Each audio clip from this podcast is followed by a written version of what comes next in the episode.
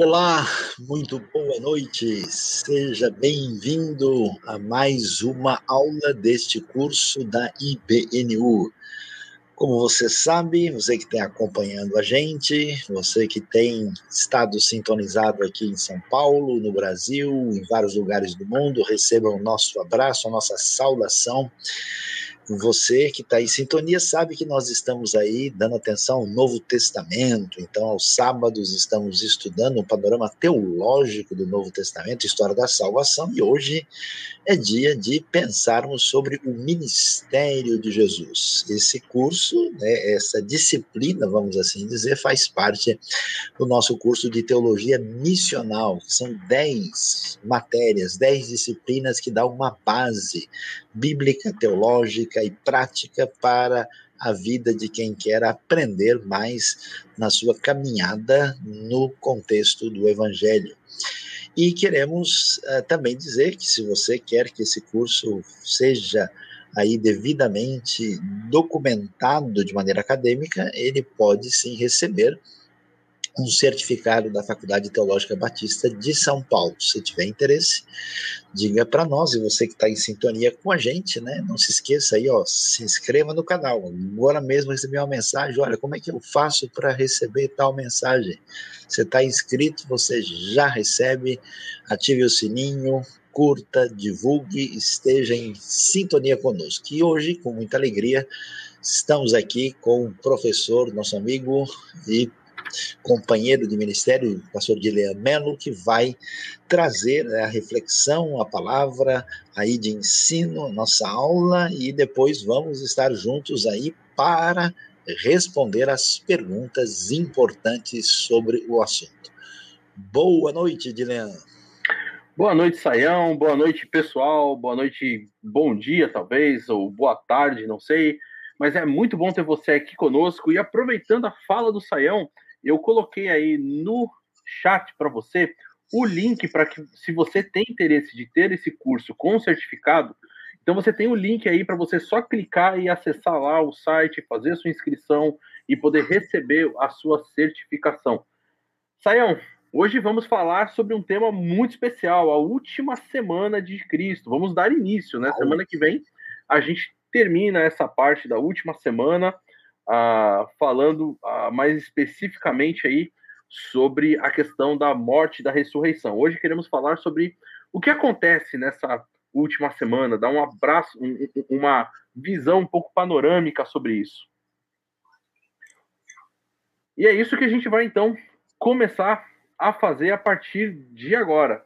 Então é isso que a gente quer conversar com vocês um pouquinho neste momento. Vamos falar um pouquinho sobre essa última semana de Cristo. É extremamente importante que a gente tenha uma boa percepção sobre essa última semana. Ah, todos os evangelhos dão uma ênfase muito especial para essa última semana, sobre os passos de Jesus nessa, nessa última semana, os encontros confrontativos, que essa vai ser a base maior da nossa aula hoje, essa, essa confrontação um pouco mais específica desse momento onde Jesus já está ali caminhando para para a semana da paixão mesmo, para sua paixão, para a morte e depois ressurreição. Há muito confronto acontecendo, há, há, nós temos ali situações bem complexas e temos hoje, ainda no finalzinho da nossa aula, aquilo que nós chamamos de o ensino escatológico ou sermão escatológico de Jesus, registrado aí nos evangelhos, quando ele fala sobre o seu retorno. Então, queremos caminhar um pouquinho para chegar nesse sermão, chegar nesse ensino tão especial tendo um bom pano de fundo daquilo que estava acontecendo nessa última semana de Jesus. E se a gente for perceber, a cronologia dessa semana é bastante interessante. E é basicamente isso que a gente vai caminhar durante essa semana. Veja aí, ou essa aula de hoje. Veja que nós temos os acontecimentos aí a partir do domingo, que ah, o acontecimento principal aí é a entrada triunfal de Jesus. O texto, inclusive, vai dizer que, ah, como Jesus percebe que já estava no final da tarde, né, o dia já estava aí acabando, ele retorna para Betânia. Então, nesse domingo, o, o, a grande questão, aquilo que acontece, ah, é essa entrada triunfal. Na segunda, temos dois eventos extremamente importantes que a gente precisa compreender: é a maldição da figueira e a purificação do templo. Essas duas situações, na verdade, a gente vai perceber que a, essa própria maldição da, da figueira é um simbolismo muito especial para aquilo que estava acontecendo a, a, ali em Jerusalém, mais especificamente no templo, e a atitude de Jesus ali no templo para a purificação. Na terça-feira, nós temos os ensinos de Jesus em Jerusalém, várias ah, mensagens e parábolas sendo contadas, o discurso no Monte das Oliveiras e principalmente essas parábolas de juízo contra esses líderes que estavam atacando de uma forma muito especial a autoridade de Jesus. Na quarta-feira é um dia de retiro, não temos nenhuma informação sobre aquilo que acontece. Na quinta-feira você tem a última ceia e Jesus no Getsemane. Na sexta-feira, o julgamento judeu, o julgamento romano, a crucificação e o sepultamento. Sábado, Jesus então está sepultado e no domingo você tem a ressurreição de Cristo. Então, hoje, na aula de hoje, nós vamos dar foco nessa primeira, nessa primeira parte, que vem do domingo até a terça, né? Afinal, quarta-feira você não teve nenhuma atividade, tá? Então, essa primeira parte desse, dessa cronologia é aquilo que nós vamos focar hoje para tentar entender todo esse processo do que está acontecendo nessa última semana, até o momento do julgamento, a crucificação, e também entender os aspectos da ressurreição e da sua importância para a nossa vida hoje. Quando nós olhamos para toda essa situação, nós podemos perceber que algumas coisas ali estavam acontecendo e nós podemos até mesmo identificar essas, uh, esses eventos que estão acontecendo a partir aí uh, desse pequeno mapa que vocês estão vendo.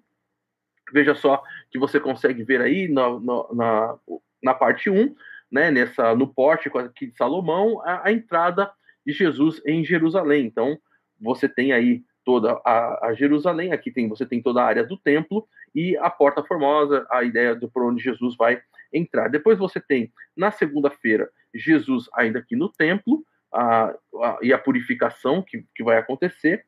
No dia 3, ou na terça-feira, na verdade, você tem aqui essa questão dos ensinos de Jesus. Ele ensina tanto no templo como também aqui na parte de fora. Na quarta-feira você não tem nada registrado.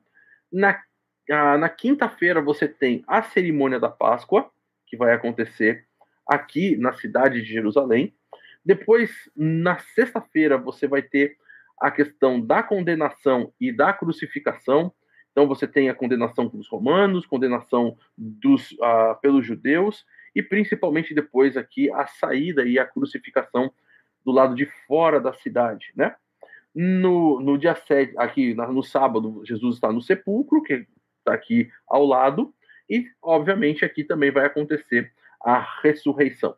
Então nós vamos perceber que Jesus caminhou aí durante essa última semana pela cidade de Jerusalém e também pelos arredores de Jerusalém, ah, fazendo seu ministério e, e, e, até mesmo respondendo principalmente essas acusações a qual ele estava sendo, ah, estava sendo direcionada para ele.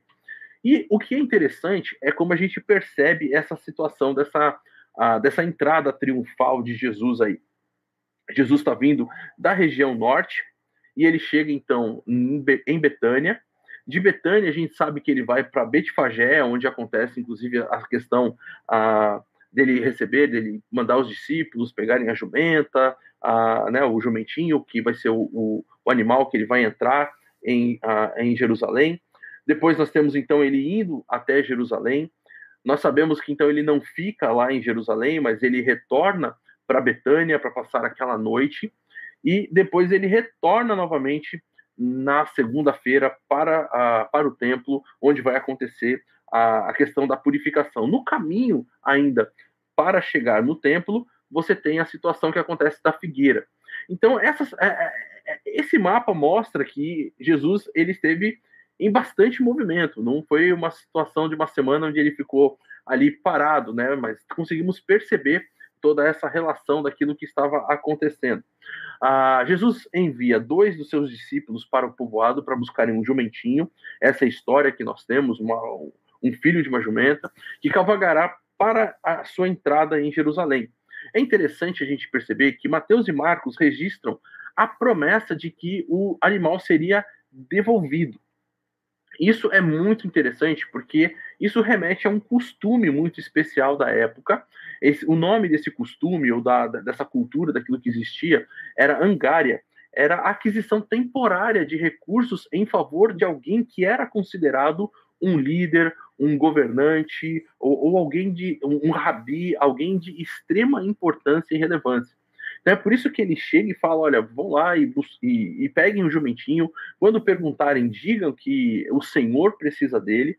Aí automaticamente é atendido esse, a, a, esse desejo aí, né? O, o, jumentinho ele é solto, é autorizado que ele seja levado. Algumas pessoas até chegaram a tentar propor que, na verdade, o que acontece ali é que os discípulos de Jesus enganam o, a, o, os servos ali do dono do jumentinho, quando ele fala, olha, o Senhor precisa deles, ah, algumas pessoas tentaram para diminuir a, a, toda essa situação, dessa percepção de Jesus com essa autoridade, com essa pessoa de proeminência, tentaram dizer que, na verdade, os servos ali que, que, que, conversam com os discípulos entenderam que o Senhor era o dono do jumentinho que estava pedindo.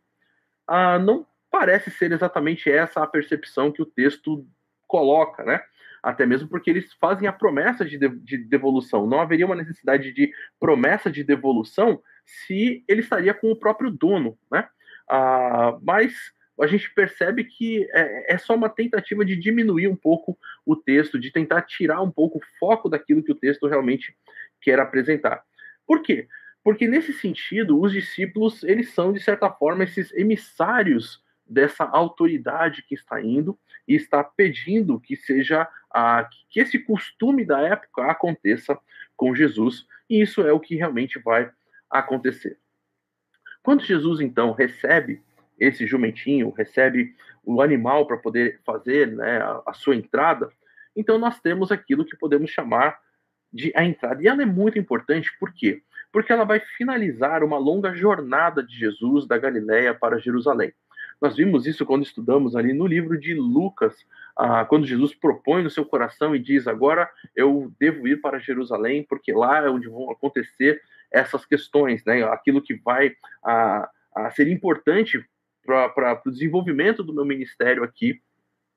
E vemos como a própria a caminhada de Jesus até Jerusalém foi uma caminhada bastante dura e cheia ali de muitos obstáculos, cheia de muitas questões ah, envolvendo ali os líderes religiosos, envolvendo pessoas a quem Jesus estava trabalhando, e principalmente foi uma caminhada de, uh, de ensino para os seus discípulos, de um tempo muito especial com os seus discípulos, mostrando para esses discípulos quem ele era, né? quem, uh, quem realmente Jesus era e, e qual era a sua missão aqui na Terra.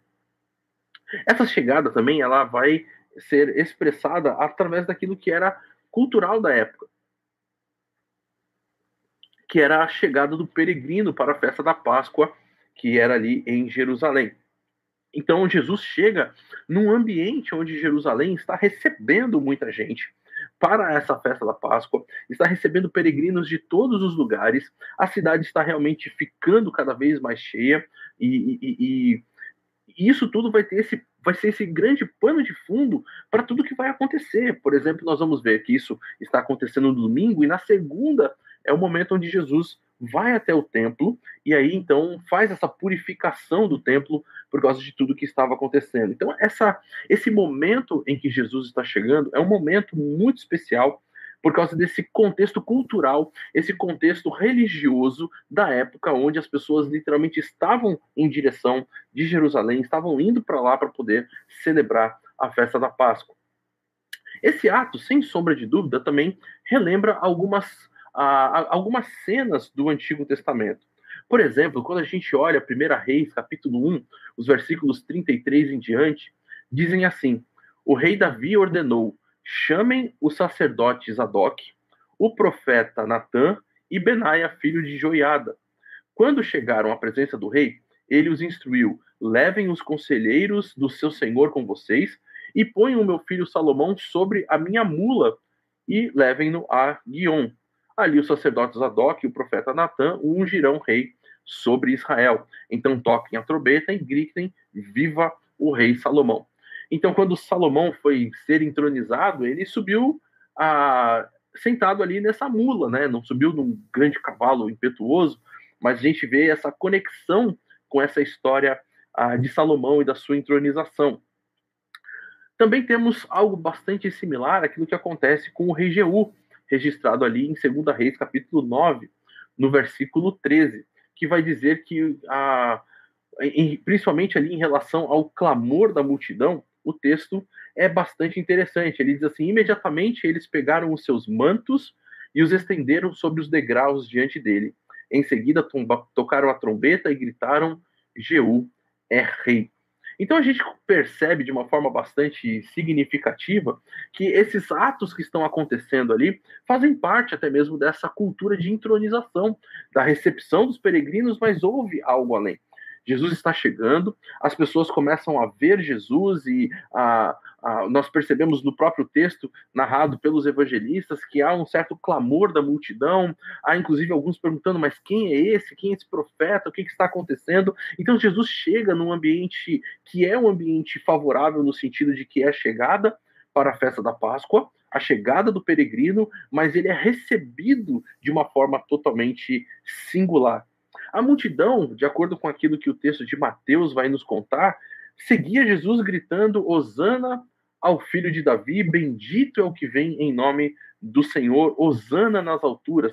Isso está lá no capítulo 21, versículo 9 do texto de Mateus. E esse clamor da multidão, enquanto Jesus está entrando na cidade de Jerusalém, caminhando ali ah, nas, suas nas suas ruas, é muito importante. Por quê? porque nós temos essa imagem extraída do Salmo 118.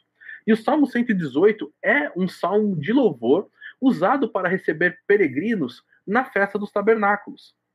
E o contexto do Salmo 18 é bastante especial. O versículo 7, por exemplo, do Salmo 118 vai dizer: O Senhor está comigo, ele é o meu ajudador, verei a derrota dos meus inimigos. Então perceba que todo o contexto daquilo que está falando dentro do Salmo é essa percepção de que a, aquele que vem para ser o ajudador, aquele que é o que vai governar, aquele que vai ser o libertador de Israel está chegando. E é, é dentro desse salmo que Jesus é recebido, ah, com, com toda essa expressão daquilo que o salmo quer comunicar. E o salmo continua dizendo nos versículos 11 e versículo 12: Cercaram-me por todos os lados, mas em nome do Senhor eu as derrotei. Acercaram-me como enxame de abelhas, mas logo se extinguiram como espinheiros em chamas. Em nome do Senhor eu as derrotei. Esse é o Salmo 118. E essa percepção de que o, o povo tem inimigos, mas de que o Senhor está a favor do povo, de que o Senhor vai lutar pelo povo. Mas talvez os versículos mais significativos seja o versículo 22 até o versículo 24. Porque vai dizer assim: a pedra que os construtores rejeitaram tornou-se a pedra angular. Isso vem do Senhor, é algo maravilhoso para nós. Este é o dia que o Senhor agiu. Alegremos-nos e exultemos, exultemos neste dia. Então, todo esse contexto daquilo que ah, as pessoas estão cantando ali, usando ao filho de Davi, bendito é o que vem em nome do Senhor, é exatamente esse contexto do Salmo 118, que é um salmo de vitória, é um salmo onde o povo está clamando e agradecendo a Deus pela intervenção de Deus na vida do povo, e o povo está feliz porque o Senhor agiu e porque o Senhor está se apresentando para Israel como o Deus de Israel, como aquele que luta em favor de Israel. Então é bastante significativo a gente perceber que essa entrada de Jesus, essa entrada triunfal, ela tem um pano de fundo histórico, ela tem esse pano de fundo teológico do Antigo Testamento, toda essa questão ah, daquilo que como os reis e grandes reis foram recebidos e tem esse pano de fundo de certa forma escatológico também daquilo que vem do Salmo 118 na pessoa de Jesus, esse ah, que é o filho de Davi, que é bendito em nome do Senhor, que é a pedra angular, que inclusive foi rejeitada, mas que é ah, o Salvador de Israel. Então, quando nós temos a entrada de Jesus, em Jerusalém, uma das coisas que, ah, que era interessante, que era importante, era a gente perceber exatamente a situação daquilo que está acontecendo. Jesus chega, já está à noite, ele volta então para a para Betânia e na segunda-feira ele retorna para a, para para Jerusalém, para o templo. E nesse retorno nós temos inclusive algumas considerações a, a, a considerar. Então toda a percepção, toda a chegada que envolve Jesus ali no, em Jerusalém para essa última semana, é, ela está recheada de um fundo escatológico. É por isso que é muito importante a gente perceber toda essa realidade, para a gente poder, inclusive, compreender bem o sermão escatológico que vem no final, ou, ou, ou, ou no final dessa nossa aula, né, nessa compreensão que estamos caminhando até chegar nele. Isso por quê? Porque nós vemos que Jesus ele está ali diante de uma situação bastante complicada. Ah, ele chega no templo e vê toda aquela situação de ah, dos mercadores e aí então nós percebemos que ele começa a ter uma atitude que envolve exatamente a promessa messiânica. Olha só o que vai nos dizer Zacarias capítulo 14, o versículo 21. Naquele dia está inscrito nas sinetas penduradas nos cavalos. Estará inscrito nas sinetas penduradas nos cavalos, separado para o Senhor. Os caldeirões do templo do Senhor serão tão sagrado quanto as bacias diante do altar. Cada panela de Jerusalém e de Judá será separada para o Senhor dos exércitos, e todos os que vierem sacrificar pegarão panelas e cozinharão nelas. E a partir daquele dia nunca mais haverá comerciantes no templo do Senhor dos exércitos. Essa última parte é a que eu gostaria de enfatizar. Zacarias diz que na, e a partir daquele dia nunca mais haverá, haverá comerciantes no templo do Senhor dos Exércitos. O que a gente pode perceber aqui de toda essa situação, daquilo que está acontecendo e que envolve esse momento de purificação no templo? Ah, nós sabemos que os judeus esperavam um Messias que viria a libertá-lo dos romanos. Mas Jesus veio para cumprir as profecias do Antigo Testamento. E uma das coisas que estava relacionado a tudo isso é a questão da própria adoração. E todo esse a, a, essa a, esse cenário e tudo aquilo que está acontecendo agora dentro do templo envolve essa realidade. o que está acontecendo é muito importante. Eu queria que você pense comigo nesse do que está na sequência. Jesus é aclamado no domingo. Jesus menciona, é, inclusive, pessoas ali, Mateus, na verdade, menciona que as pessoas estão perguntando quem ele é e a resposta é o profeta de Nazaré. E agora Jesus age contra os cambistas, contra essas pessoas que estavam ali vendendo aqueles animais.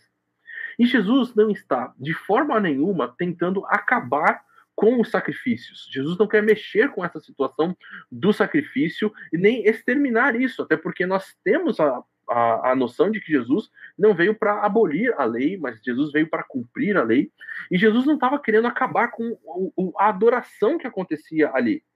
Mas os dois textos que Jesus cita, nesse momento onde ele está ali fazendo esse, essa purificação do templo, agindo contra esses comerciantes, é que nos ajudam a compreender o que de fato estava realmente acontecendo ali. Ele vai citar Isaías e vai citar Jeremias. E esses dois textos são muito importantes. Olha só o que vai acontecer. Porque esses dois textos vão apontar para o fato de que a ação de Jesus foi uma ação tanto profética quanto também uma ação messiânica. O texto de Isaías 56, que é o primeiro texto que Jesus menciona, é um texto que ele começa, o versículo primeiro, né? Ele começa dizendo assim: Assim diz o Senhor, man, mantém de juízo e fazer justiça porque a minha salvação está prestes a vir e a minha justiça prestes a manifestar, a, a manifestar-se. O versículo que uh, Jesus cita é o versículo 7. Mas a gente percebe que o contexto desse, uh, desse texto, de Isaías 56, vem falando sobre essa questão de se fazer justiça e que a salvação e a justiça de Deus estão para chegar sobre Jerusalém. E aí, então, quando a gente entende exatamente esse contexto e aquilo que, os, que o versículo 7 significa, a gente pode olhar um pouquinho a, a, os versículos que estão ali ao redor e perceber aquilo que o texto fala. E olha só o que o, o versículo 6 de Isaías 56 vai nos ensinar. Ele diz assim: Aos estrangeiros que se chegam ao Senhor, para o servirem e para amarem o nome do Senhor, sendo deste modo servos seus, sim, todos os que guardam o sábado, não o profanando, e abraçam a minha aliança, também os levarei ao meu santo monte e os alegrarei na minha casa de oração. E os seus holocaustos e os seus sacrifícios serão aceitos no meu altar, porque a minha casa será chamada casa de oração, que é aquilo que Jesus menciona ali naquela situação. Olha, a casa de Deus ela é chamada de casa de oração para todos os povos. Assim, diz o Senhor Deus, que congrega os dispersos de Israel, ainda congregarei outros a, a, aos quais, aos que já se acham reunidos. Todo o contexto, então, está envolvendo essa percepção de que a, um lugar é um lugar para todos os povos, e que esse lugar devia ser um lugar para atrair as pessoas para a adoração, para esse momento de comunhão, ah, por isso que a casa é chamada inclusive de oração, desse encontro com o Senhor. E Jeremias, então, é aquele que vai dar a cereja do bolo em relação a tudo isso. Porque o versículo vai dizer assim, a partir do versículo 8 até o versículo, ah, até o versículo 11. Eis que vós confiais em palavras falsas, que para nada vos aproveitam que é isso? Furtais e matais, cometeis adultério e jurais falsamente, queimais incensos a Baal e andais após outros deuses que não conheceis, e depois vindes e vos pondes diante de mim nesta casa que se chama pelo, pelo meu nome, e ainda dizem: estamos salvos, sim, só para continuardes a praticar essas abominações. Será que esta casa que se chama pelo meu nome nunca ouviu de salteadores? Eis que eu, eu mesmo vi isto, diz o Senhor. A grande questão, então, que está envolvida nessa situação da purificação do templo é que corrupção não pode fazer parte da adoração.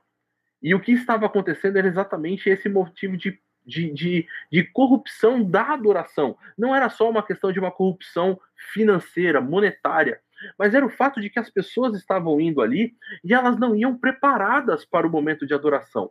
Elas simplesmente chegavam lá e ah, me dá me dá a pomba aqui, eu compro, vou lá, sacrifico, mas o coração delas não estava envolvido nisso.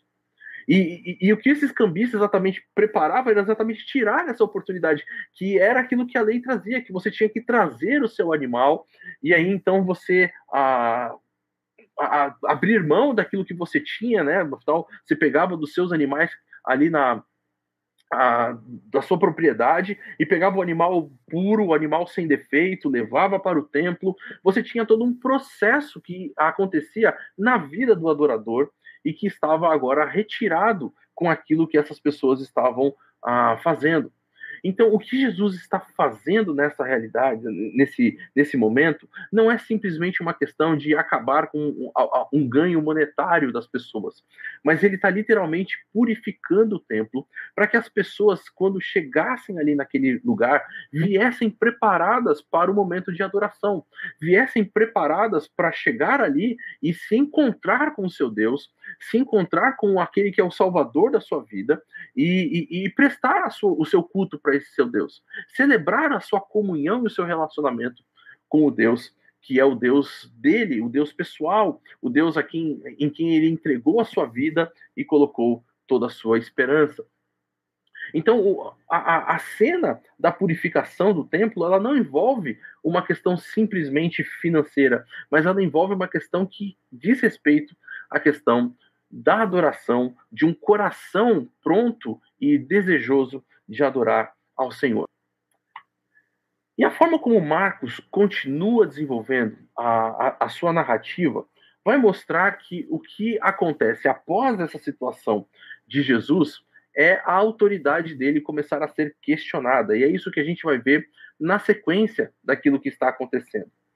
Ah, algumas pessoas vão chegar então para Jesus e vão perguntar qual é a fonte da autoridade de Jesus para falar, para ensinar e, e para fazer tudo aquilo que Jesus está fazendo. Parece que a grande pergunta que temos aqui é a seguinte: em que você, leitor, vai confiar? Ou em quem você vai confiar? Você vai confiar em Jesus ou vai confiar nas autoridades do povo? E é por isso que toda a situação vai acontecer à luz dessa pergunta que Jesus coloca para esses ah, líderes religiosos. Ele vai perguntar sobre o batismo de João, se ele era do céu ou se ele era dos homens. Ah, e, e isso é bastante importante, a gente sabe disso, que essa pergunta colocou essas pessoas numa situação, numa sinuca de bico de verdade, porque se eles dissessem que João era assim alguém reconhecido, né, que era o, o batismo de, de João era do céu, ou seja, veio do próprio Deus, tinha autorização divina para aquilo. Então a grande questão é por que, que vocês não reconheceram João como esse profeta vindo de Deus? Se não, o próprio texto de Lucas é bastante interessante que o texto vai dizer, olha, eles começaram a conversar entre eles e falaram, se nós dissermos que não, que João não era autorizado dos céus, então é capaz desse povo até mesmo nos apedrejar. Então, o que, que essa pergunta revela? Essa pergunta está revelando que, da mesma forma como João tinha uma autorização e aquelas pessoas nem sequer tinham a condição de falar o contrário, porque ela via que a comunidade, que a multidão, que o povo reconhecia em João a autoridade profética, da mesma forma Jesus também era. E ao mesmo tempo apontar para o fato de que, do mesmo jeito como aqueles líderes religiosos não reconheceram João, é exatamente o mesmo processo que está acontecendo com Jesus. Vocês não estão me reconhecendo como líder da mesma forma como vocês não reconheceram João, aquele que veio antes de mim. E essa é a grande questão que Jesus vai colocar. Tudo aquilo que João fez demonstrou de forma aberta e tranquila, tanto que a comunidade toda percebe que ele era de Deus.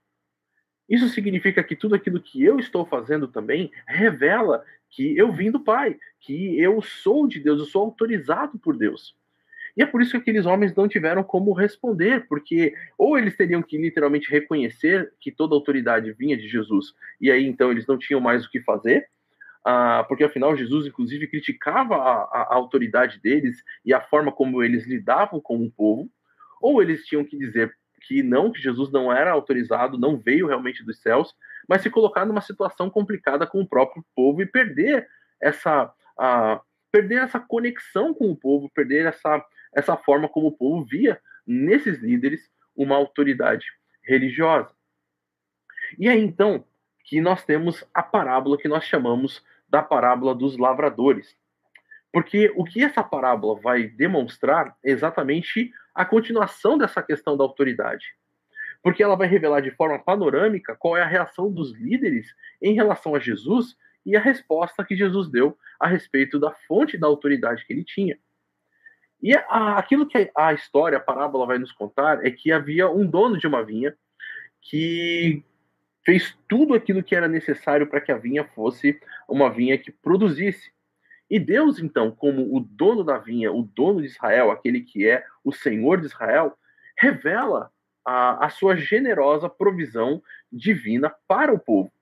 E como ele faz isso? Ele faz isso exatamente, entre outras coisas, enviando servos e o próprio filho dele para aquele lugar. E nessa situação, então, da parábola, os líderes religiosos são quem? são os lavradores que são maus. Algumas versões trazem os lavradores ímpios, né? Ah, mas a questão aqui é que são esses lavradores que vão, inclusive, assassinar o próprio filho do, ah, do dono da vinha. Os servos que foram humilhados, espancados pelos trabalhadores, eles, de certa forma, são os profetas que foram enviados antes de Jesus e até mesmo o próprio João, que estava aí em conexão com toda essa realidade. Afinal, tudo isso acontece à luz, na, dentro da sequência daquilo que Marcos, inclusive, está tentando nos levar a perceber, a ler essa história, ah, é logo depois ali dessa situação, dessa pergunta. Então, olha, a autoridade de João, se ela veio dos céus, eu também tenho essa mesma autoridade. E assim como vocês não reconheceram esses servos que vieram antes de mim, vocês também não estão me reconhecendo. E Jesus, é o filho que é morto pelos lavradores. A lógica da narrativa ela é interessante. Por que, que o dono da vinha vai dizer, olha, já que eles não reconheceram os meus servos, eu vou enviar o meu filho, porque pelo menos o meu filho eles vão reconhecer. Ah, porque isso fazia parte, de certa forma, daquela, daquele contexto, né, daquela situação onde o texto está inserido. O que acontecia é que se um homem que tinha uma propriedade e pessoas trabalhavam nessa sua propriedade morresse e ele não tinha filhos, então a, a propriedade ficava, em alguma, algumas vezes, para os trabalhadores, para aqueles que lidavam com, a, com o campo. Porém, se, eles, se, se houvesse alguma indicação de que, na verdade, o que aconteceu foi que esses lavradores mataram o herdeiro, então eles também não ganhavam nada, eles não teriam nenhum tipo de, uh, de direito e de posse aquilo que era que o campo representava. Então o texto apresenta a lógica do, do, do dono da vinha de falar assim, não, contra o meu filho eles não vão fazer mal nenhum, porque eles sabem que se eles fizerem algum mal contra o meu filho, eles não vão ter direito a nada. Mas mostra a rebeldia dos, dos trabalhadores, desses que estão representando aí os líderes religiosos, mostra a ousadia deles e mostra o quanto eles estavam totalmente desconectados desse dono da vinha. Marcos, então, não dá dúvidas a respeito do que essa parábola representa.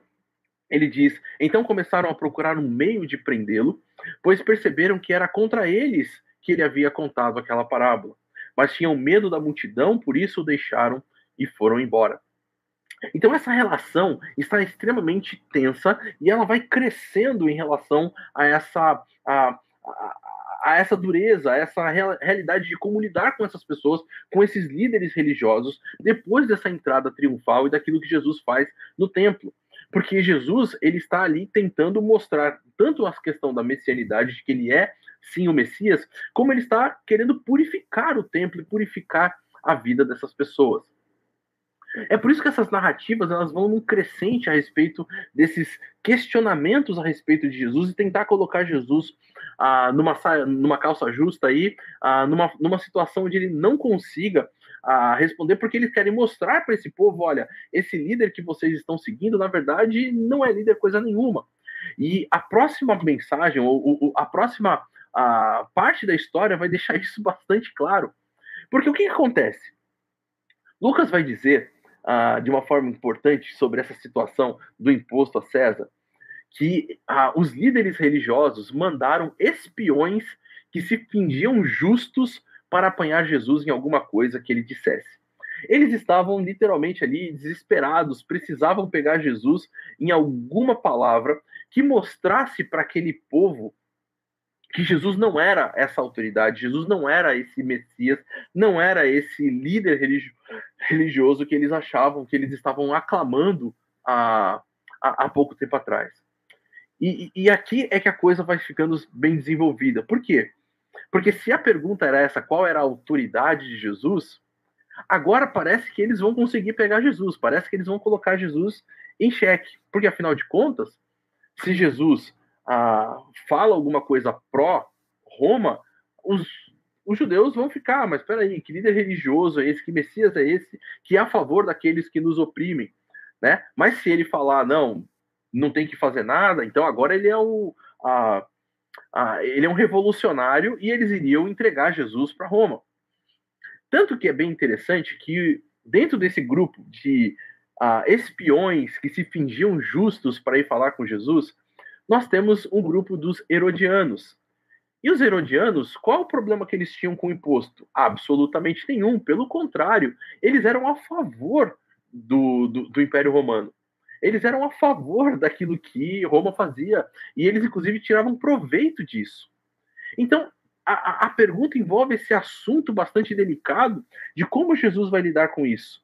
E é claro que, por exemplo, os herodianos estavam ali prontos para isso, porque se Jesus falasse qualquer coisa contra o Império Romano, automaticamente eles que eram favoráveis ao Império Romano correriam até lá, correriam até as autoridades romanas e falavam assim: aquele ali está trazendo revolta, é aquele ali que está tumultuando Jerusalém, é aquele ali que precisa ser uh, exterminado aqui do meio do povo. Então, você tem esse grupo de herodianos, você tem aqueles outros grupos de fariseus, de pessoas que estão relacionadas à religiosidade judaica, que também estão ali para isso. Se Jesus falasse, olha, não, na verdade, a gente não tem, a gente tem que pagar ou qualquer coisa nesse sentido, ele fala, ó, tá vendo? O líder religioso de vocês, o, o rabino que vocês seguem, ele tá pró, ele tá pró Roma. Ele tá querendo que continue esse jugo pesado que Roma exerce sobre vocês. Mas a forma como Jesus ele coloca a situação é bastante legal. Por quê? Porque Jesus fala para eles: olha, me mostra ou traga para mim um denário. O que, que isso significa? Significa que era a moeda que eles tinham em circulação, era algo que eles usavam no seu dia a dia. Então, de certa forma, Jesus, com bastante perspicácia, sabedoria, com, com, com, com todo o seu jeito ali, ele mostra, ele fala assim: olha, essa aqui é a realidade da vida de vocês. Vocês mesmo têm essas moedas aí dentro do seu bolso. É, é, ela faz parte do dia a dia de vocês. E Jesus, então, a partir disso, ele transforma a pergunta, ele muda a posição da pergunta. Porque a pergunta era: eu faço isso para esse ou para aquele? Mas Jesus, ele olha e fala assim: na verdade, você faz para ambos. Assim como na moeda você tem a imagem de César, a ideia é que na nossa vida nós precisamos ter estampada a imagem de Deus. Porque é esse Deus a quem devemos a fidelidade.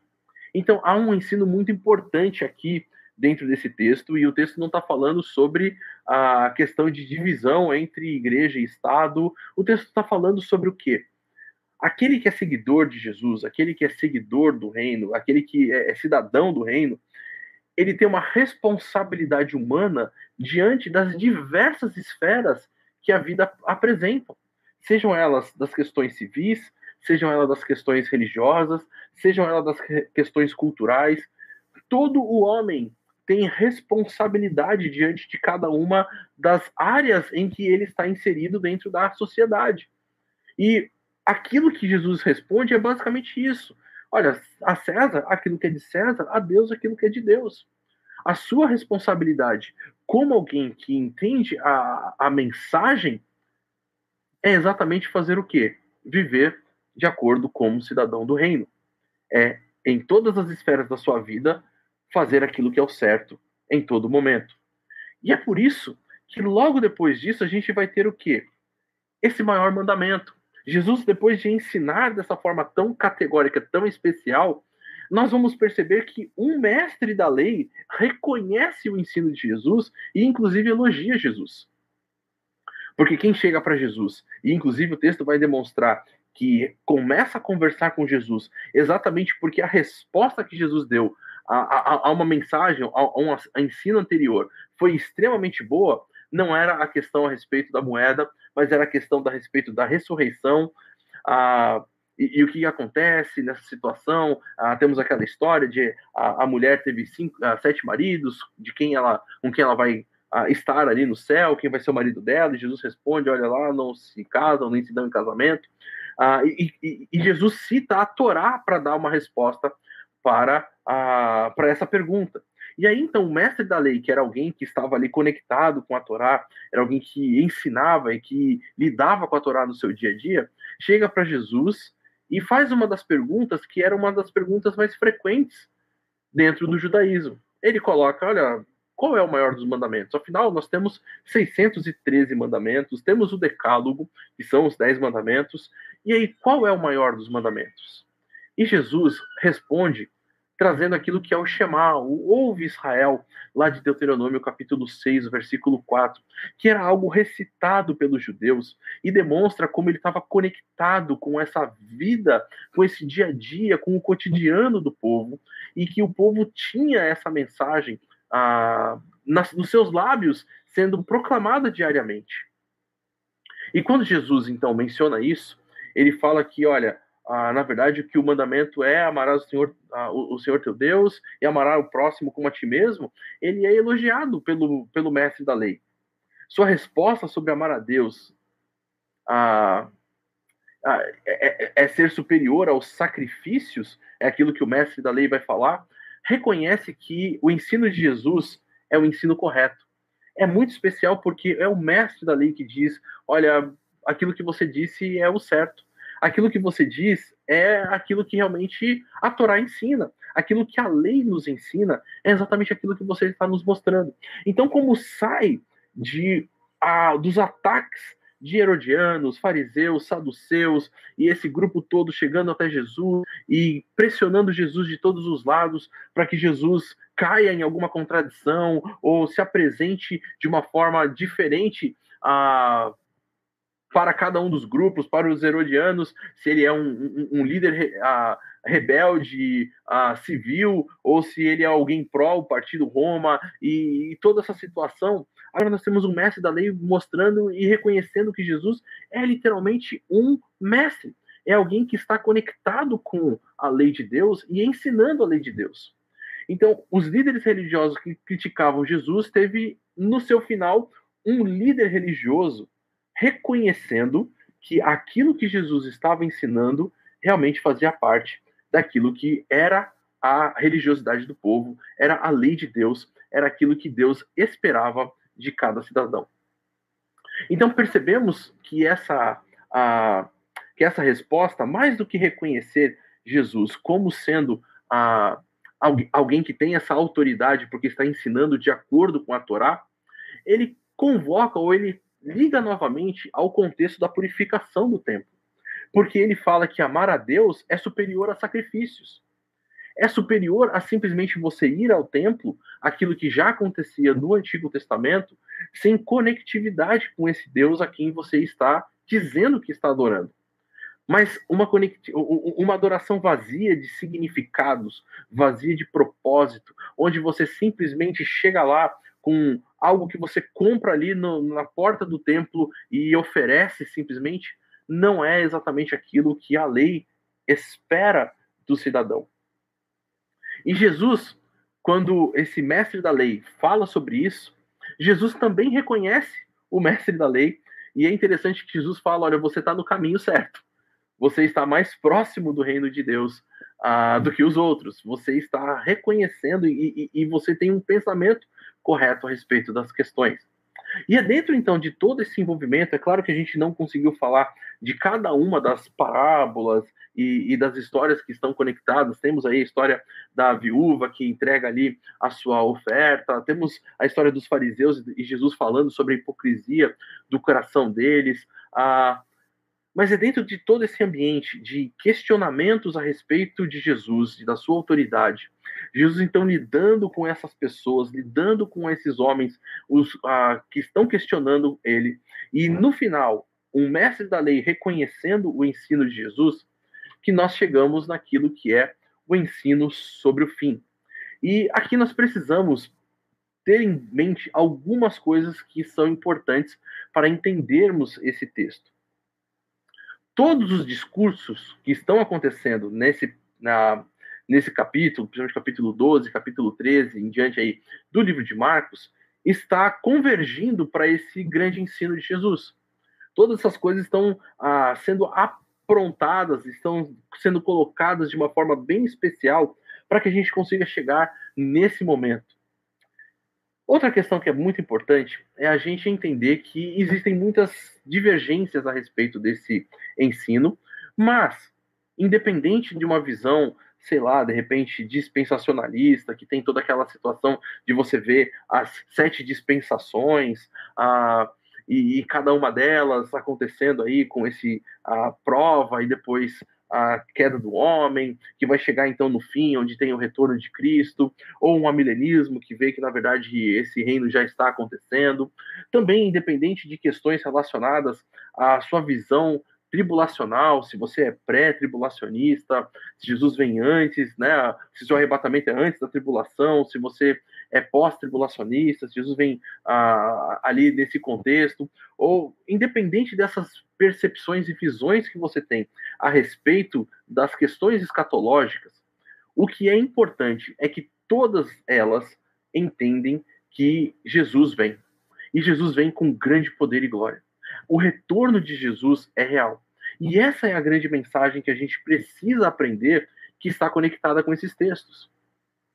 Jesus ele está ensinando a respeito tanto da sua autoridade, como também ensinando a respeito da sua morte, o fato de que ele vai morrer, mas que ele vai ressuscitar e ele vai retornar. E, essa, e esse ensino dele, então, tem essa autoridade que é dada pelo próprio Deus, é claro, mas reconhecida ah, até mesmo por esse mestre da lei, como ele, um grande mestre, um grande rabi, que ensina de acordo com a Torá. O que nós sabemos, e isso nós podemos ter certeza absoluta, é que será um tempo de julgamento. é interessante a gente observar, por exemplo, a comparação que o texto vai fazer com os dias de Noé, porque houve ali um grande julgamento que veio e veio de uma forma de repente, né, sobre toda a humanidade. Ou seja, apesar de Noé estar proclamando que esse dia de julgamento vem, que é aquilo que nós fazemos hoje, proclamamos a salvação em Cristo Jesus, mas que também há um julgamento para aqueles que não viverem de acordo com a, aquilo que o Senhor ensina, o julgamento vem. Então, é, é, essa percepção é a mesma realidade daquilo que Jesus está falando. Pessoal, nós precisamos tomar cuidado. Por quê? Porque o fim é iminente. E nós não sabemos quando isso vai acontecer. Desde o ano passado, essa situação escatológica tem crescido muito. E eu recomendo para você que você assista aos vídeos da IBNU sobre a série a respeito do Apocalipse, da escatologia, porque ali é tudo explicado sobre o que esse livro de Apocalipse significa e todos esses textos que falam sobre a vinda de Cristo significam também. Mas o que a gente pode ter certeza é que ele é iminente, pode acontecer a qualquer momento, mas nós não sabemos. Então, nós não precisamos ficar sendo caçadores de mitos, caçadores de sinais. Ah, porque a lua fez tal coisa. Ah, porque nasceu alguém com, sei lá, com cabelo no, na unha, ou aconteceu qualquer outra coisa e a gente então tudo a gente começa a ficar desesperado. Nós sabemos que Jesus vai voltar. Esse fim pode realmente acontecer a qualquer momento, mas a nossa vida ela tem que estar baseada nos ensinos de Jesus e não no medo ou na, ou, ou na preocupação de quando isso vem. Nós precisamos fazer aquilo que precisamos, que temos que fazer, ou seja, é, a ter a nossa vida de acordo com a vontade de Deus, fazer aquilo que diz respeito à nossa sociedade, ou seja, sermos sal e luz na sociedade, cuidarmos das pessoas, abençoarmos realmente a, as pessoas, levarmos para as pessoas a esperança, levarmos para as pessoas a paz, a segurança, e é isso que deve ser e que deve focar a nossa vida. E que o ensino de Jesus, conectado com aquilo que o próprio mestre da lei falou, não pode ser anulado. O próprio Senhor disse que céus e terra passarão, mas as palavras dele não passarão. E, e, de certa forma, é isso que basicamente vai nos ensinar a, a própria parábola da figueira. A, a, que Jesus vai contar ali em Mateus, por exemplo, fica conectado aí com esses textos. Que nós precisamos estar preparados em todo momento, porque ah, se você não estiver preparado, se você não ter, não tiver os frutos quando o noivo chegar, você vai receber o julgamento. E, na verdade, Mateus vai, vai, contar uma série de parábolas, né? a parábola das dez virgens, enfim, várias parábolas que vão demonstrar essa realidade. Céus e terra passarão, o meu ensino não vai. Então, o que, que você precisa fazer? Você precisa estar preparado, você precisa estar conectado com o meu ensino e com aquilo que eu, eu, eu estou ah, colocando para você como seu mestre e viver de acordo com as minhas palavras. Bom, pessoal, esse, essa nossa aula de hoje, vamos chamar de volta o Saião para a gente começar o nosso segundo momento, o nosso momento de perguntas ah, e respostas aí com o Saião, ele está entrando já. Bem-vindo de volta, Saião. Opa, beleza? Estamos aí, vamos lá. A turma está animada aí, estou vendo aí que tivemos várias participações através é. aí do, do chat. Sim, temos aqui, e... eu vou já começar. A primeira pergunta aqui é a pergunta do Vitor. Ele diz assim: se não era época de figos, por que Jesus amaldiçoou a figueira por ela não ter figos? Então, na verdade, é, apesar de não ser época de figos, se você prestar bem atenção no, no relato bíblico, essa figueira ela apresenta folhas, né? Mesmo que não seja época de figos, quando uma figueira, e isso acontecia, né? A gente sabe que nem todas as árvores funcionam matematicamente, né?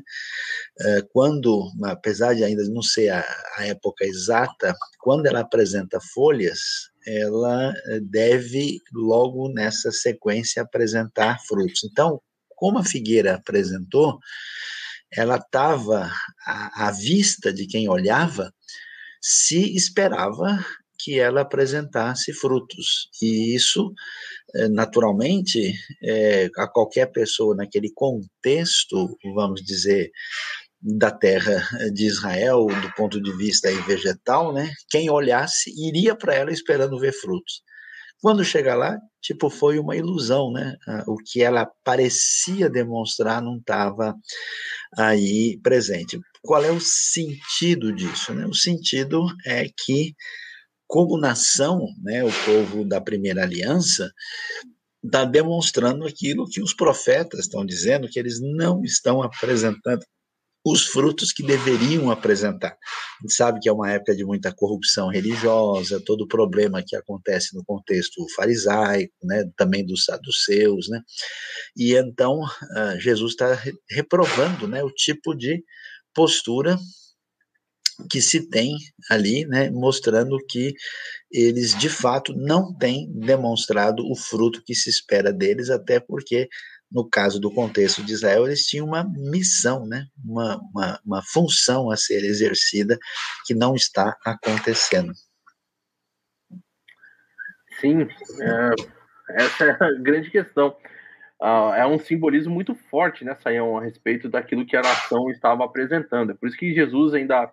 É interessante que o texto vai apresentar que Jesus passa pela figueira e vai para o templo, tem toda aquela situação, e Marcos vai dizer que na, no dia seguinte, depois que Jesus passa de novo por ela, os discípulos ainda veem a figueira toda seca, né, e ficam ali. Ou seja, você tem essa conexão, porque o texto está bem no meio dessa situação da purificação do templo, ou seja, um povo que estava apresentando um, uma realidade, né, de, de conexão bem não pura, né, uma situação bem complicada. Exatamente. Bom, a Sandra também faz uma pergunta aqui, Saião. Se João não fala sobre a volta de Jesus, acho que a gente pode considerar, inclusive, a literatura joanina como um todo aí, né? Então, mas eu não sei se ela tem em vista algum aspecto assim. É que, é que João não tem um, um sermão profético detalhado, né? Uhum. Você não tem igual você tem Mateus 24, Lucas 21 né, e Mateus 13, porque o, o enfoque de João é, é, um enfoque que a gente chama de, uh, de, de, uma escatologia inaugurada, né? Uh, de uma uh, escatologia de que o reino de Deus está presente, né? de que Cristo Uh, mas, é, mesmo sem entrar nesse detalhamento, né, a gente sim vai ver, por exemplo, que o texto do Apocalipse escrito pelo próprio apóstolo João vai dar o detalhamento a respeito disso. Né? Uh, nós temos também texto de João 14, João 17, né, falando da, da ida do Senhor para que venha o Espírito, mas de fato João não fala de uma maneira muito peculiar e específica, como o sinótico, porque ele tem o que a gente chama de um contraponto, né? já que a, a questão da escatologia inaugurada é a referência principal que nós temos no Evangelho de João. Joia, a Maria Lira, ela faz uma pergunta aqui, ela pergunta, a morte da crucificação de Jesus foi muito lenta. Fale sobre esse episódio, porque tinha que ser tão cruel. Então, a gente tinha, nos tempos do primeiro século, na terra de Israel, é, o domínio romano. Né? Quando alguém é, tinha qualquer situação de crime é, condenado no contexto judaico, ele tinha né, outro tipo de, de, condenação. Né? Então, o que acontecia por vezes era tipo uma coisa como apedrejamento. Né? Mas no contexto romano, a, crucificação acontecia e ela tinha alguns objetivos, né? Primeiro, ela tinha que ser feita de uma maneira pública. Então, aquilo que você vê nos filmes, né, tá totalmente fora da realidade, né? Nos filmes você vê aquela cruz num lugar elevado, né? Jesus lá no meio da tipo numa montanha, né? A crucificação acontecia numa área pública para que todo mundo visse, porque Roma queria assim infundir o terror, né? Dizendo o seguinte, ó, não se atreva a levantar a cabeça né, é, contra o império que domina. Né? E a razão por que eles faziam isso era de fato para que. É, a gente tem que entender isso, né, que nesse mundo sem valores cristãos e bíblicos, quanto mais crueldade, mais interessante para eles, né? Então, eles faziam de uma maneira porque de fato a pessoa crucificada, a cruz não era essa coisa arrumadinha que a gente tem, eram tipo dois tocos, né?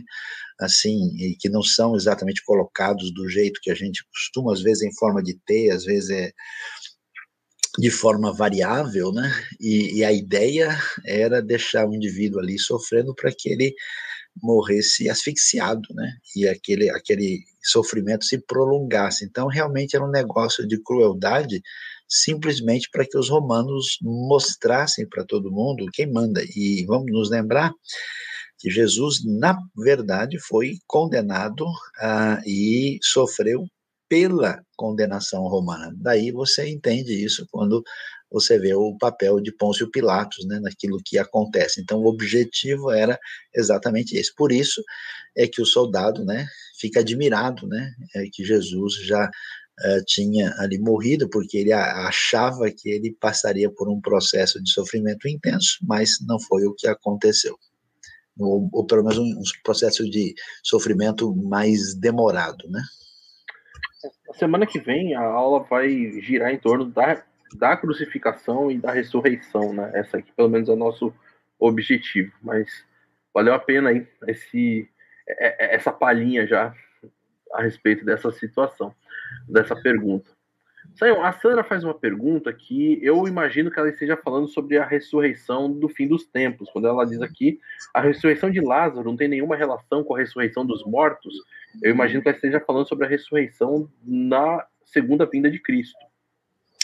Então, a gente tem que fazer uma distinção aí, porque ressurreição em si, na Bíblia, não é algo que acontece só no contexto do Novo Testamento, né? Você uhum. vai ver até na, na, na, história do Antigo Testamento, a gente tem casos aí como a gente vê no caso de na época de Elias, de Eliseu, né, que acontece a ressurreição, a diferença é que uma ressurreição assim faz que, com que a pessoa simplesmente volte à vida. A gente pode chamar até de ressuscitação, né?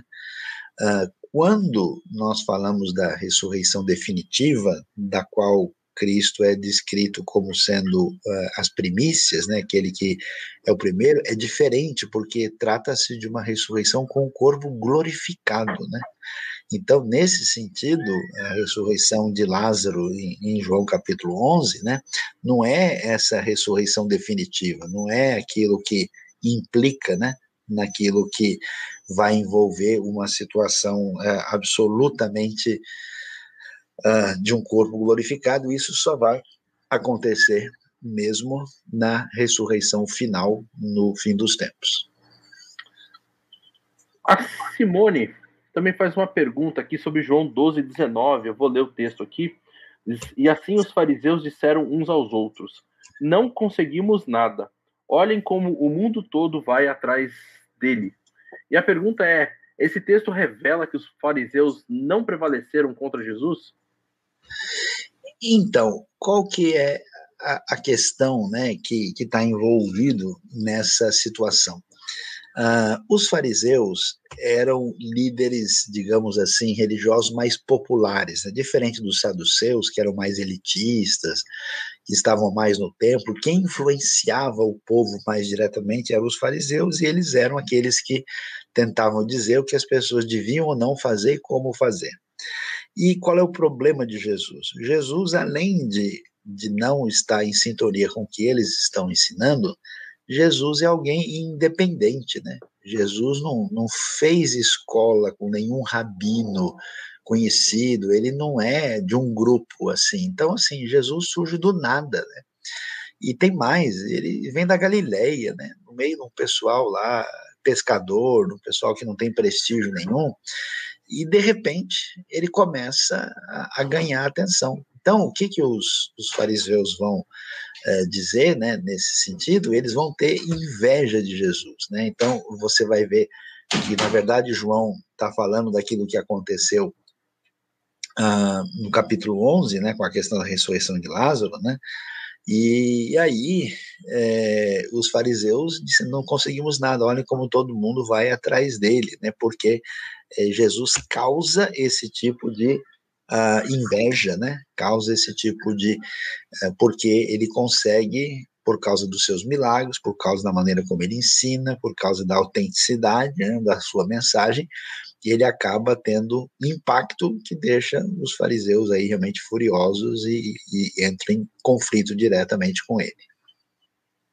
Sael, a gente teve aqui já a pergunta sobre a morte, sobre a ressurreição, a Marília né, fez a pergunta sobre a morte, a Sandra sobre a ressurreição. E agora temos uma pergunta da Aline sobre o significado da ascensão. Então a gente está passando aí os três pontos: morte, ressurreição e ascensão. Qual o significado da ascensão de Jesus? A ascensão tem um valor muito grande, né? Por quê? Porque Jesus poderia uh, ter sido visto apenas como uma espécie de profeta maior, né? como alguém é, que tem um destaque no contexto de eh, alguém que é mandado por Deus, né? Mas o que ele afirma, né? Que ele desceu do céu, né? Quando ele fala antes que Abraão existisse, eu sou, né? Essas coisas de que isso eu ouvi do meu pai, mostra que Jesus não é simplesmente um profeta maior, que ele é um grande líder, um grande conhecedor, apenas um rabino extraordinário. Ele, de fato, apresenta a realidade de que ele é o Emanuel, de que ele é Deus conosco, que ele veio do céu. Então, o fato dele voltar para o céu, né? É, o fato dele ter essa realidade da ascensão e subir diante dos olhos deles, né? E aí nós temos lá os dois uh, anjos, né? Aqueles uh, ali que falam para eles, ô oh, galileus, o que, é que vocês estão olhando aí? Mostra eh, de fato que Jesus confirma a sua origem, digamos assim, celestial e divina, porque ele retorna dessa maneira. Do contrário, a gente poderia, porque uma ressurreição já aconteceu, né? Alguém poderia questionar, mas ah, subir aos céus diretamente, né, para presença do Pai, da maneira como ele sobe, é algo absolutamente único. Saião, temos mais aqui uma pergunta sobre João 16, 7, da Sandra. O texto diz assim: Mas eu lhes afirmo que é para o bem de vocês que eu vou. Se eu não for, o conselheiro não virá para vocês. Mas se eu for, eu o enviarei. Então ela pergunta por que Jesus diz para os discípulos que eles ficariam melhor depois que ele os deixasse. Então, porque é, a obra de Cristo deveria ser completa, né? Jesus está seguindo uma missão que é dada pelo Pai, que vai envolver né, aquilo que ele vai fazer né, em função da, da obra redentora, da sua vitória completa e da continuidade do projeto divino para a, a realidade dos discípulos e do ser humano. Então, é claro que Jesus tem que dizer: olha, na verdade, é, todo projeto divino deve continuar. E, claro, se o projeto divino vai continuar, isso é para o bem de vocês, porque eu termino a minha missão, cumpro o que Deus, o Pai, estabeleceu, e depois isso tem uma continuidade, né, que tem a ver com a grande obra uh, missionária e evangelística pelo Espírito, que vai ser dada depois. Então, tem a ver totalmente de maneira favorável e positiva aos discípulos e àqueles que haveriam de crer depois. Marília faz mais uma pergunta aqui, Saião. Ela pergunta sobre a questão da purificação a, do templo, é, esse lugar que Jesus purifica, ela pergunta que, se é o mesmo templo citado no livro de Levítico. Não, não é. Né? Levítico é, é, um livro né, que fala da, da purificação do tabernáculo. Né?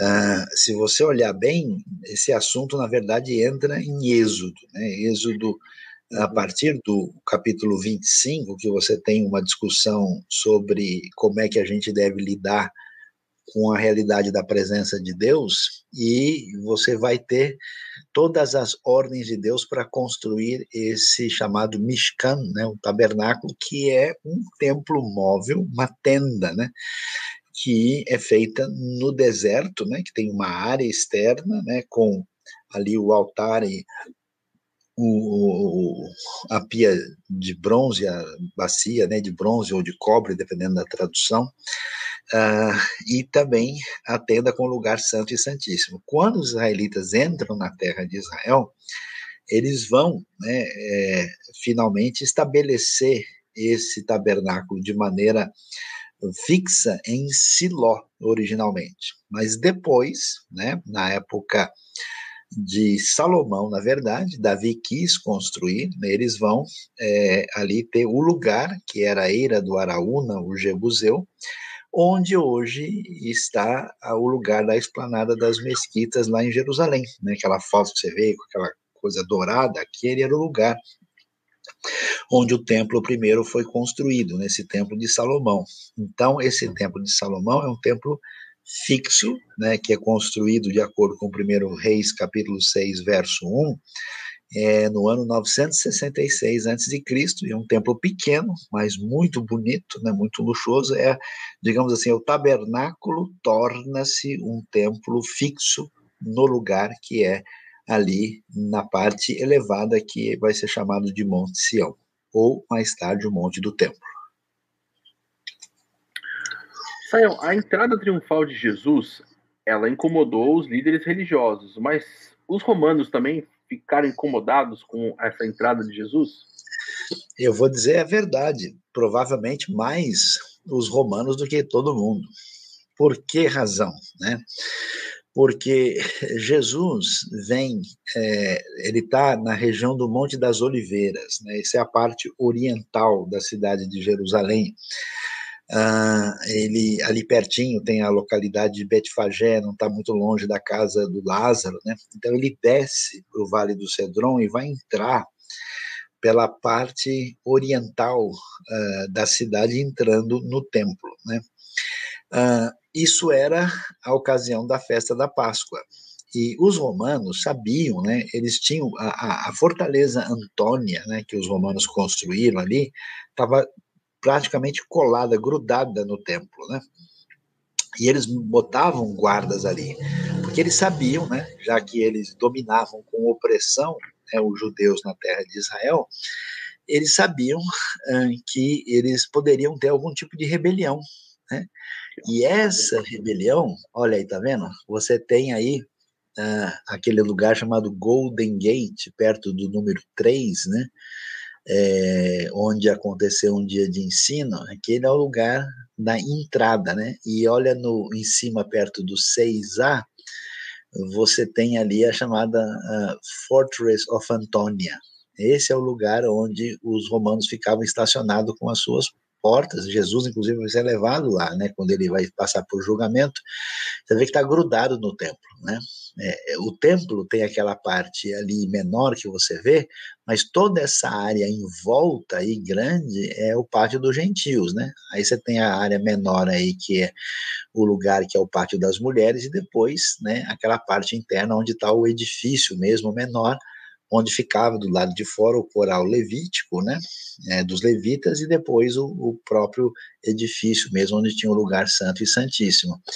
E isso, ah, então, quer dizer, quando a multidão fala Osana, na prática eles estão dizendo, né, é, Roxiana, quer dizer, livra-nos, salva-nos, né, e aí, lembra que Jesus vai ser condenado como o quê? Como o rei dos judeus, né? Quer dizer, esse cara está causando problema. E quando os líderes religiosos tentam entregar Jesus, eles tentam entregá-lo na ocasião, na, na condição de um revolucionário. Então, na verdade, os religiosos, fariseus e saduceus se incomodam né, com a multidão né, proclamando uh, Jesus como um rei, e aí muitos proclamam de uma maneira consciente, outros achando que simplesmente é um libertador, mas com certeza os romanos estão de cabelo em pé, né? Eles estão assustados, e é por isso que não vai ser difícil mobilizar os romanos para prender Jesus, né, o que vai acontecer depois no Getsemane. Joia, Sayão. O Alessandro também pergunta aqui se Jesus previu a queda de Jerusalém pelos romanos no ano Não, 70. Com certeza, isso você vai encontrar né, nos sermões proféticos que você, quando Jesus chora é, sobre Jerusalém, né, inclusive até lá hoje em Israel, em Jerusalém, tem uma, uma área né, que é entre o Monte das Oliveiras e o lugar do templo, que é chamada exatamente de Dominus Flevit, né, quer dizer, o Senhor chorou a, a, imaginando que no seu transcurso aquele é o lugar de onde ele vai dizer, né, Jerusalém, Jerusalém, quantas vezes eu quis, né, reuni-los como a galinha, né, com seus pintinhos, mas você não quis, né, e então é, que, que Jerusalém e o templo haveriam, né, de cair, não ficaria pedra sobre pedra, isso que aparece, né? Você tem o Mateus 24, Marcos 13, Lucas 21. A queda de Jerusalém é prevista sim e ela vai acontecer aí na sequência no ano 70, né? A dificuldade é que nesse sermão profético você vê elementos que são facilmente identificáveis com a época romana e outros não, né? Por isso é que a gente tem aparentemente uma mistura de elementos que envolve essa queda ali e um elemento que é, marca a questão do desfecho escatológico posterior também.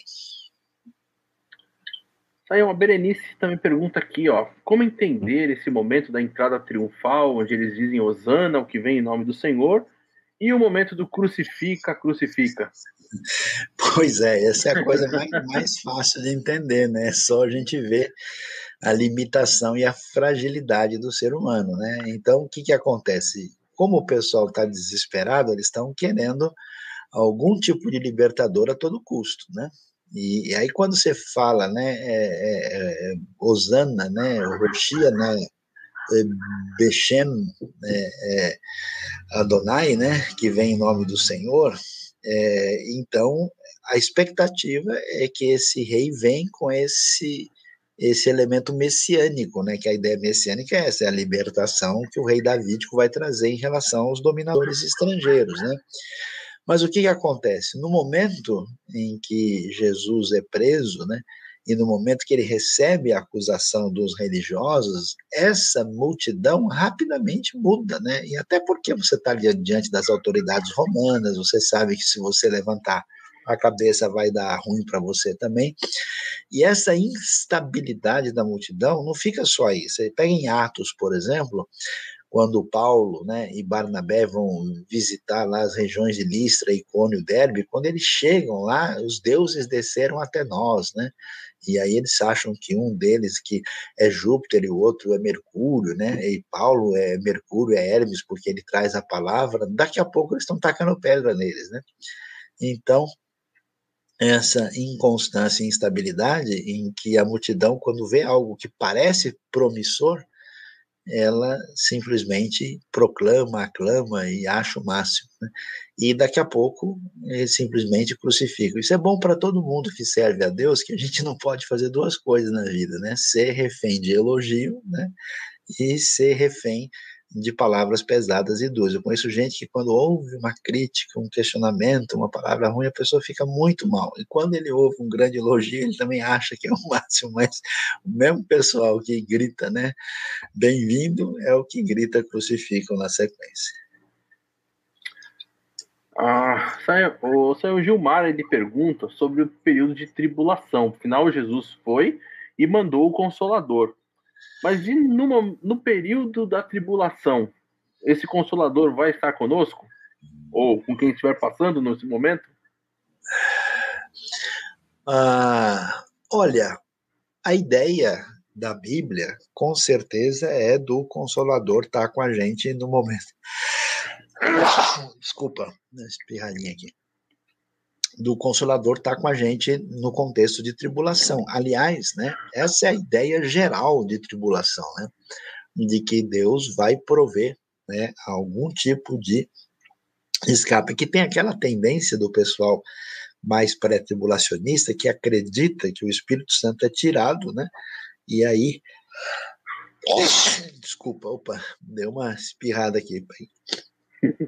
E, e, aí o pessoal acha que, que é a coisa, mas é difícil. Na Bíblia, a ideia é de que no momento de luta você tenha assistência especial do Consolador do Espírito Santo. Temos mais duas perguntas aqui, Saião. Eu acho que é o que a gente tem. A Mari pergunta sobre Judas. Ela coloca assim: Judas volta atrás e devolve as moedas por causa da morte de um inocente.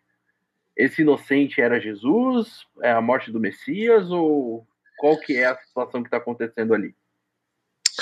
Uh, Judas sabe é, que Jesus não é culpado uh, para ser condenado do jeito que ele foi. Né? Uh, então, é, Jesus é inocente nesse sentido, que ele não fez nada para receber a condenação romana. E Judas, muito provavelmente, é alguém que tinha grandes expectativas sobre Jesus, porque se você olhar bem, Jesus, com a sua palavra, com a sua popularidade, com seus milagres, tudo que ele faz, Judas esperava muito, né? Lembra que os próprios discípulos lá, né, os filhos de Zebedeu, estão lá com a mãe querendo ver quem é que fica à direita e à esquerda. Eles estão achando que Jesus vai reinar agora, né?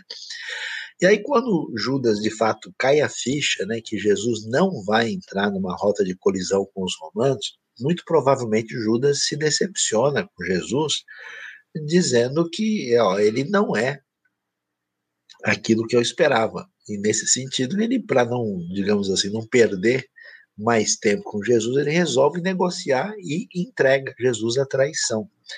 Então, nesse sentido, não entendo de jeito nenhum que Judas está imaginando que ele está entregando o Messias. Ele depois sentiu remorso, porque ele viu que Jesus realmente vai ser executado por Roma. E olha, o homem era pacífico, o que ele falou com, na Galiléia, o que ele ensinou para a gente, não tem nada a ver, não tem sentido ele morrer assim. Então ele fica com remorso, porque ele sabe que ele traiu sangue inocente, né? mas não com uma percepção de que Jesus é o Messias. Não, Judas não se arrepende, ele apenas tem remorso e não tem consciência plena de quem é Jesus. Joia Saião, inclusive você recebeu aqui votos de saúde, tá? Obrigado. Óbvio que mandou. Uma alergiazinha aqui, deu uma espirradinha aqui. Nossa última pergunta é do Aldemir, que pergunta: Jesus está no controle da humanidade agora? Com certeza, Deus não perde o controle, o controle da humanidade em nenhum momento, né? Tudo aquilo que acontece, inclusive de uma maneira, vamos dizer, não agradável, não foge do controle, né? E até Jesus mesmo, quando ele termina a sua obra, ele diz: toda autoridade me foi dada, né? Então, ele já é rei agora, porque o reino já chegou, nós estamos nessa realidade das duas épocas que se encontram no tempo presente, mas ainda a humanidade é, sofre dessa situação de rebelião dentro da criação, né? E essa rebelião finalmente será vencida plenamente com a, a vitória absoluta de Cristo Jesus, mas ele está no controle, sim, de tudo, porque ele é o rei, ele é o senhor, apesar daquilo que a gente vê e enxerga. Bom, Saião, terminamos então as nossas perguntas do nosso dia. Eu, pelo menos aqui, não estou vendo mais nenhuma pergunta. Não sei se eu cheguei a pular alguma, mas eu, pelo que eu revi aqui, eu acho que não. Então, acho que hoje agradecer a presença de todos, agradecer aí o Saião a também estar com a gente, agora tomar um antialérgico e dar uma é descansada. Muito obrigado, Dilean, obrigado pela presença de todos. Deus abençoe muito, né? Você continue sintonizado, não se esqueça aí, né? Você que não está inscrito, inscreva-se aí no nosso canal e divulgue, multiplique, né? Faça parte desse nosso querido ministério da IBNU. Ore por nós né? e participe aí conosco, né? Aliás, nós estamos aí, quem, quem não se inscreveu ainda, faltam duas inscrições para IBNU chegar a 59 mil inscritos. Então, se você ainda não fez isso, é a sua hora de fazer parte e chegar ao número 59 mil. Então, muito obrigado né, pela sua presença, Deus abençoe e esteja em sintonia conosco. Obrigado, Dilean. Boa noite, bom descanso aí e Deus Obrigado. nos abençoe. Obrigado, pessoal. Até a semana que vem. Semana que vem, nossa última aula desse estudo aqui sobre o ministério de Jesus. Deus abençoe. Até domingo que vem. Amém.